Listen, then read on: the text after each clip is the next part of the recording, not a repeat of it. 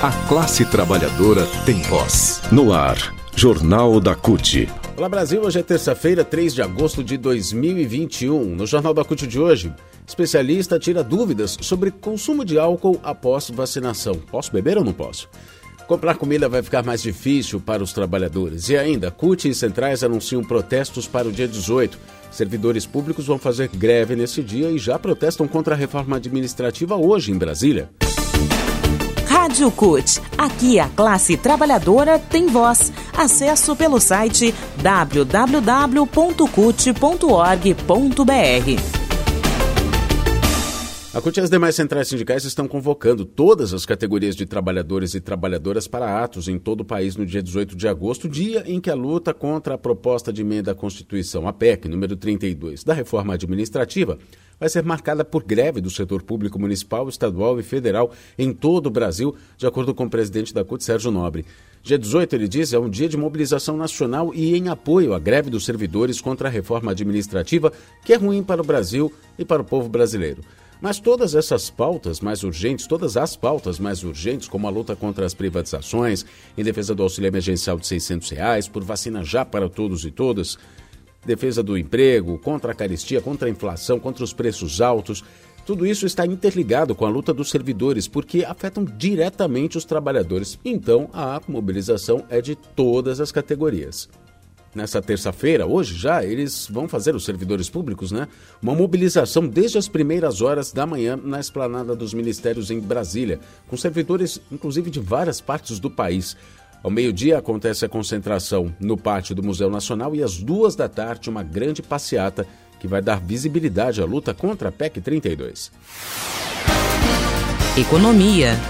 Economia. A disparada dos preços dos alimentos nos supermercados, que já estavam registrando queda no consumo, vai acelerar ainda mais por causa do frio intenso que chegou ao Brasil, especialmente no sul do país, onde nevou, com as temperaturas ficando negativas abaixo de zero.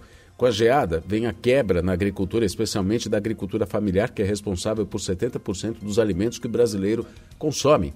E se os preços dos alimentos já estão proibitivos, já estão caros, a previsão para os próximos meses é de maior alta. A avaliação é de Patrícia Costa, que é supervisora da área de preços do Diese. Ela diz que a perspectiva é que esse frio impacte no valor dos alimentos já a partir deste mês. As geadas impactam nos preços da carne, do leite, da manteiga, já que as pastagens se queimam no frio e os produtores precisam alimentar o gado com ração. No preço do tomate também, que está em época de produção, afetada pelo frio, a banana, que não amadurece, além das hortaliças, que têm folhas mais sensíveis às baixas temperaturas. A Patrícia Costa, do Diese, lembra também que a produção do trigo é pequena no sul do Brasil e com as geadas é bem provável que o país importe mais o produto da Argentina, o que deve encarecer mais uma vez os derivados do grão. Repórter CUT. Repórter CUT. No Jornal da CUT de hoje, no nosso especial, na nossa série especial sobre vacinação, o tema de hoje é um tema que acho que todo brasileiro vai querer saber, né? Posso beber antes ou depois de ser vacinado? Tomar aquela cervejinha, tomar uma cachaçinha, uma caipirinha, tomar um vinho, né? Principalmente com esse frio, pode ou não pode? Alexandre Padilha, ex-ministro da Saúde e médico infectologista, deputado federal pelo PT de São Paulo, esclarece. Pode ou não pode? Olha, essa é uma dúvida bastante constante. É de fato você beber 12 horas, 24 horas, logo após tomar a vacina, beber uma bebida alcoólica, não vá, vai cortar o efeito da vacina. Então não teria nenhuma contraindicação para que você tome bebida alcoólica. O que você não deve é exagerar na bebida. Está acontecendo com muita gente é que toma a vacina, bebe um pouquinho a mais, e fica mais solto ainda, achando que porque tomou a primeira dose da vacina pode abraçar as pessoas, pode ter contato, não tem preocupação com distanciamento físico, não usar álcool gel e aí se infecta logo depois de tomar a vacina, onde você não tem nenhuma proteção garantida ainda. O Alexandre Padilha fala também sobre quando a pessoa fica de fato imunizada depois de ser vacinada, né? Depois de tomar a segunda dose ou então tomar a dose única, no caso das vacinas que assim são, Quanto tempo leva para a pessoa ficar totalmente imunizada? Todas as vacinas que nós temos só garantem a proteção duas semanas depois da segunda dose.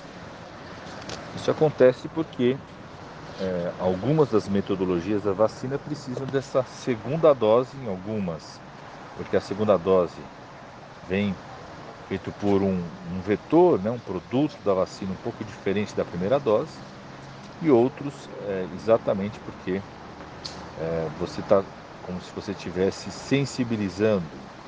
É igual um skatista. Para fazer uma manobra perfeita, às vezes ele tem que treinar uma, duas vezes. Cada dose de vacina é um treinamento para o seu corpo. Desencadeia no seu corpo a proteção contra aquele vírus. E todas as vacinas que nós temos, exceto a vacina da Janssen, exige duas doses pelo menos para ter o grau de proteção duas semanas depois da segunda dose, que é o tempo para que o corpo produza as substâncias, os anticorpos que te protegem contra o vírus. Tira dúvidas aqui no Jornal da CUT sobre vacinação, ouvindo o Alexandre Padilha, médico infectologista, ex-ministro da Saúde do governo Dilma, também deputado federal pelo IPT de São Paulo. Obrigado ao Alexandre Padilha por essa contribuição, por essa grande contribuição aqui ao Jornal da CUT, que fica por aqui. Nós nos falamos na próxima edição. Quer mais informações? CUT.org.br, nas redes sociais CUT Brasil, Instagram, Facebook, Twitter, YouTube. É só acessar. Muito obrigado pela sua companhia. Nos falamos na próxima edição, então. Até lá.